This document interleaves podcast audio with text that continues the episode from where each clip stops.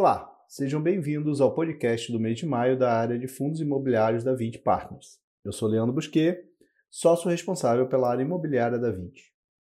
O cenário de retomada dos shoppings trouxe resultados positivos para o VISC, permitindo uma distribuição de 35 centavos por cota, patamar 40% superior à distribuição no mês anterior. O fundo ainda conta com resultado acumulado não distribuído de 6 centavos por cota, que poderá ser usado para futuras distribuições de rendimento.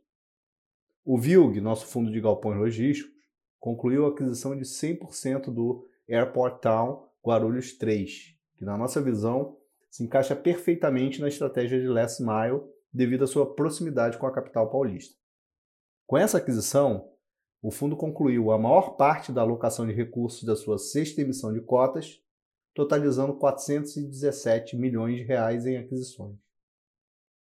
No Vino, nosso fundo de escritórios, distribuímos a título de rendimentos 45 centavos por cota, o que representa um dividend yield anualizado de 9% sobre a cota de mercado ao final do mês de maio. Além disso, o fundo encerrou o mês com 83 centavos por cota de resultado acumulado não distribuído. O VIF, nosso fundo de fundos, completou um ano desde o seu IPO e segue apresentando uma performance patrimonial superior ao IFIX, totalizando 6,1% de retorno total, o que equivale a 5,5 pontos percentuais acima do retorno do índice no mesmo período.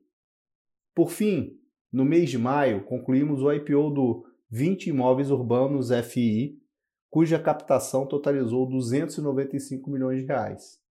As cotas do fundo já estão sendo negociadas na B3 sob o ticker de VIUR11. O VIUR será o quinto fundo imobiliário listado gerido pela 20 e a partir do próximo mês também passará a fazer parte do nosso podcast. Para comentar em maiores detalhes os resultados de maio dos nossos fundos, tenho aqui hoje comigo Rodrigo Coelho, responsável pelo VISC, o Ilan responsável pelo VILG, a Érica Souza, responsável pelo Vino, e o Luiz Felipe Araújo, responsável pelo VIF. Olá, Rodrigo. Conte-nos agora como foram os resultados do VISC para o mês de maio. Olá, Leandro, e a todos que nos ouvem nesse podcast. No mês de maio, observamos os primeiros efeitos da nova reabertura de shoppings que ocorreu ao longo do mês de abril. Mesmo abertos, os shoppings ainda não operam em capacidade máxima. Até nossa última atualização, em 7 de junho, o portfólio do fundo operava com equivalente a 85,6% do horário de funcionamento pré-pandemia. Essa informação tem sido atualizada semanalmente em linha com as melhores práticas de governança e transparência. O cenário de retomada dos shoppings em abril trouxe resultados positivos para o fundo, possibilitando uma distribuição de rendimentos de 35 centavos por cota, patamar 40% acima da distribuição do mês anterior, enquanto o resultado gerado atingiu 24 centavos por cota. O fundo ainda conta com resultado acumulado não distribuído de 6 centavos por cota, que pode ser utilizado para distribuições futuras, lembrando que até o final do semestre o fundo deverá distribuir no mínimo 95% do resultado gerado no período. A política de distribuição de rendimentos está sendo definida a cada mês, a depender do impacto da pandemia no segmento de shopping centers e, mais especificamente, no portfólio do fundo. Com a retomada, começamos a observar tendência de recuperação nos indicadores operacionais. Vale lembrar entre março e agosto de 2020, diversos shoppings do fundo estavam restritos a operações essenciais, e assim a comparação com os dados de 2020 gera uma certa distorção. Por essa razão, passamos a apresentar em nossos relatórios mensais comparações também em relação ao ano de 2019. Acreditamos que o avanço da vacinação e os menores índices de contaminação em diversas regiões do país trarão um cenário mais favorável para o setor nos próximos meses. Agora eu passo a palavra ao Ilan, que vai falar do VILG, seus resultados e últimos acontecimentos relevantes do fundo. Obrigado, Rodrigo, e olá a todos. O setor de logística continua resiliente aos efeitos negativos da economia, principalmente devido ao constante aumento das atividades de e-commerce, que causou uma corrida dos grandes varejistas a imóveis de qualidade e bem localizados nos principais centros consumidores do país. Acreditamos que esta demanda continue aumentando nos próximos anos, uma vez que a penetração do e-commerce no Brasil ainda possui espaço para crescer quando comparada de outros países. No dia 26 de maio, o fundo adquiriu 100% do empreendimento logístico Airport Town Guarulhos 3, concretizando a transação acordada em memorando de entendimento anunciado em abril de 2021. O ativo possui aproximadamente 16 mil metros quadrados de área bruta locável e encontra 100% ocupado, sendo a transportadora logística Transmagna a principal locatária, correspondendo a 84% da receita bruta de aluguel. O valor total da transação foi de aproximadamente 64 milhões de reais, composto por um sinal de 10 milhões de reais pago em 29 de abril, uma parcela de 52,7 milhões na escritura de compra e venda e um saldo remanescente de 1,2 milhões que será pago condicionado ao cumprimento de condições precedentes.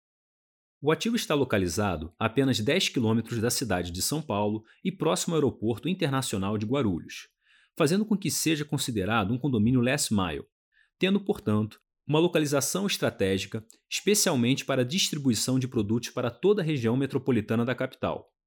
Com a aquisição do Airport Town Guarulhos 3, do Parque Logístico Pernambuco e do Porto Canoa Log, o fundo encerrou a alocação dos recursos captados em sua sexta emissão de cotas, na qual foram captados 480 milhões de reais. As três aquisições somadas representam um investimento total de aproximadamente 417 milhões de reais e o restante captado será utilizado para a composição de caixa do fundo, a fim de honrar obrigações futuras ou ser destinado a alocações táticas. O fundo possui ainda um acordo de exclusividade assinado para a aquisição do Alianza Parque, localizado em Belém, que estava previsto na destinação de recursos da sexta emissão de cotas e que se encontra ainda em fase de diligência. Ainda no mês de maio, o fundo assinou contrato de locação com a empresa Mercado Favo, do setor de e-commerce, para ocupação do último módulo disponível no Parque Logístico Osasco, que passa a estar 100% locado. O ativo foi adquirido em agosto de 2020 e passou por um processo de retrofit, que foi realizado pela Food, parceiro estratégico do fundo e sócia do empreendimento com 20% de participação. O sucesso na locação do ativo, que alcançou 100% de ocupação em pouco mais de nove meses após a sua aquisição, reforça quatro dos cinco pilares do fundo que são buscar localizações estratégicas, atrair inquilinos do setor de e-commerce, adquirir ativos que sejam condomínios logísticos e fomentar parcerias com players estratégicos. A distribuição de rendimentos no mês de maio foi de 57 centavos por cota. Com o fim da alocação dos recursos da sexta emissão de cotas, o time de gestão do fundo estima que os rendimentos do fundo estarão na faixa entre 60 e 63 centavos por cota entre junho e dezembro de 2021. O fundo possui atualmente um portfólio de 15 ativos logísticos localizados em seis estados do país, somando mais de 550 mil metros quadrados de ABL própria e 99,6% de ocupação média. Atualmente, 38% da receita imobiliária do fundo está em locatários que praticam atividade de e-commerce, seguidos de 24% em transporte e logística, 10% em alimentos e bebidas e 8% em cosméticos configurando uma exposição a setores que se mostraram bastante resilientes frente aos efeitos gerados pela pandemia da Covid-19. Agora eu passo a palavra para a Érica, que vai falar sobre o Vino, seus resultados e últimos acontecimentos relevantes do fundo. Obrigada, Elan, e olá a todos. O Vino continua a se destacar entregando uma rentabilidade líquida total desde o seu IPO de 8%, contra um resultado negativo de 2,4% do IFIX no mesmo período, o que representa 10,4 pontos percentuais acima do índice. Continuamos acreditando em um cenário de recuperação para o segmento de escritórios, que será impulsionado pelo cenário macroeconômico atual. Os dados de atividade divulgados recentemente surpreenderam positivamente o mercado, uma vez que o impacto da segunda onda de Covid-19 sobre a atividade econômica foi mais controlado do que o esperado. Os níveis de atividade econômica, aliados à perspectiva de avanço da vacinação, impulsionaram especialistas a reverem suas projeções para 2021, com o PIB projetado chegando a valores próximos de 4% ao ano, de acordo com o Boletim Focus. Ao comparar dados históricos de absorção líquida no segmento de escritórios e a variação anual do PIB, percebemos uma correlação entre as duas informações. Logo, acreditamos que o avanço da vacinação, aliado à retomada da atividade econômica, refletirá positivamente na absorção dos escritórios. Durante o mês de maio, o fundo continuou provando sua resiliência, com indicadores sólidos de desempenho, resultado que tem ligação direta com a qualidade do portfólio, que apresenta uma boa diversificação por locatários e segmentos, e mais de 45% da sua receita atrelada a contratos atípicos. Além disso, entre os contratos típicos, o aluguel médio por metro quadrado encontra-se 22% abaixo da média de mercado. Essas características continuam contribuindo diretamente para a manutenção de uma taxa de ocupação acima de 96% e a ausência de inadimplência desde maio de 2020. O fundo distribuiu 45 centavos por cota, mantendo o patamar acima da média da indústria e equivalente a um yield anualizado de 9%. O resultado distribuído é positivamente impactado pelo resultado gerado pela venda da loja do térreo da Oscar Freire 585. Estimamos que o resultado distribuído ao longo dos próximos meses deve permanecer entre 42 e 46 centavos por cota, uma vez que permanecemos com 83 centavos por cota de resultado acumulado. Agora eu passo a palavra ao Luiz, que vai falar sobre o VIF, seus resultados e os acontecimentos relevantes. Obrigado, Érica, e olá a todos. Chegamos ao final de maio com rentabilidade total no VIF de menos 1,1% no mês, o que representa 0,5 ponto percentual acima da variação do IFIX. Com isso, a rentabilidade total do fundo passou a ficar 0,9 ponto percentual acima da variação do benchmark em 2021. Desde o IPO do fundo, a rentabilidade total é de 5,5 pontos percentuais acima do retorno do índice no mesmo período. A cota patrimonial do fundo encerrou o quinto mês de 2021 com valor de R$ 98,51, enquanto a cota mercado fechou a R$ 88,44, o que representa um desconto de 10,2% para o valor da cota patrimonial. Olhando para o resultado do VIF, no mês de maio o fundo gerou mais resultado do que distribuiu, aumentando o resultado não distribuído para 22 centavos por cota, já depois da distribuição de 60 centavos por cota do mês. Um destaque foi o resultado gerado na movimentação da carteira de CRI, que nesse mês gerou um lucro caixa de aproximadamente 10 centavos por cota. O fundo encerrou o mês com o maior percentual de seu patrimônio líquido alocado em operações de crédito diretamente desde o IPO, chegando próximo à marca de 15% do fundo. Hoje, nossa carteira conta com 10 operações que são monitoradas de perto pela área de crédito da 20, que faz a cogestão do VIF junto com a área imobiliária. Vale reforçar a sinergia entre as duas áreas de negócio, trazendo mais informação e embasamento para as tomadas de decisão do fundo. Além disso, estamos muito satisfeitos com a performance que os CRIs diretamente investidos pelo fundo vêm trazendo, contribuindo com uma renda mais estável, pouca oscilação de preço e ainda gerando resultados extraordinários com as vendas que realizamos com ganho no mercado secundário, que já somam 34 centavos por cota, considerando todas as alienações realizadas. Em maio, o fundo movimentou mais de 25 milhões de reais em operações no mercado secundário, sendo que 10 milhões foram investimentos e os demais 15 milhões foram desinvestimentos.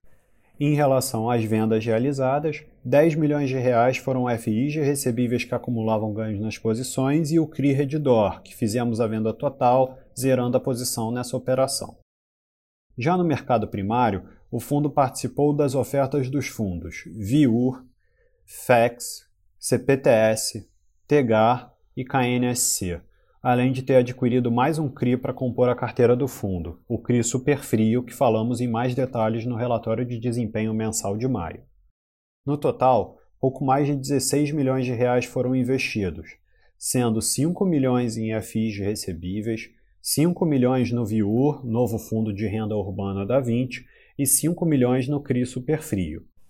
Vale lembrar que não cobramos a parcela da taxa de gestão sobre a posição alocada em fundos 20. Com relação à alocação em ativos imobiliários pelo fundo, continuamos com maior exposição ao segmento de escritórios, representando 28% da carteira. Nos segmentos de recebíveis e logística, seguimos com exposição de 26% e 21% da carteira, respectivamente, enquanto a exposição ao segmento de shoppings fechou em 14% no final do mês.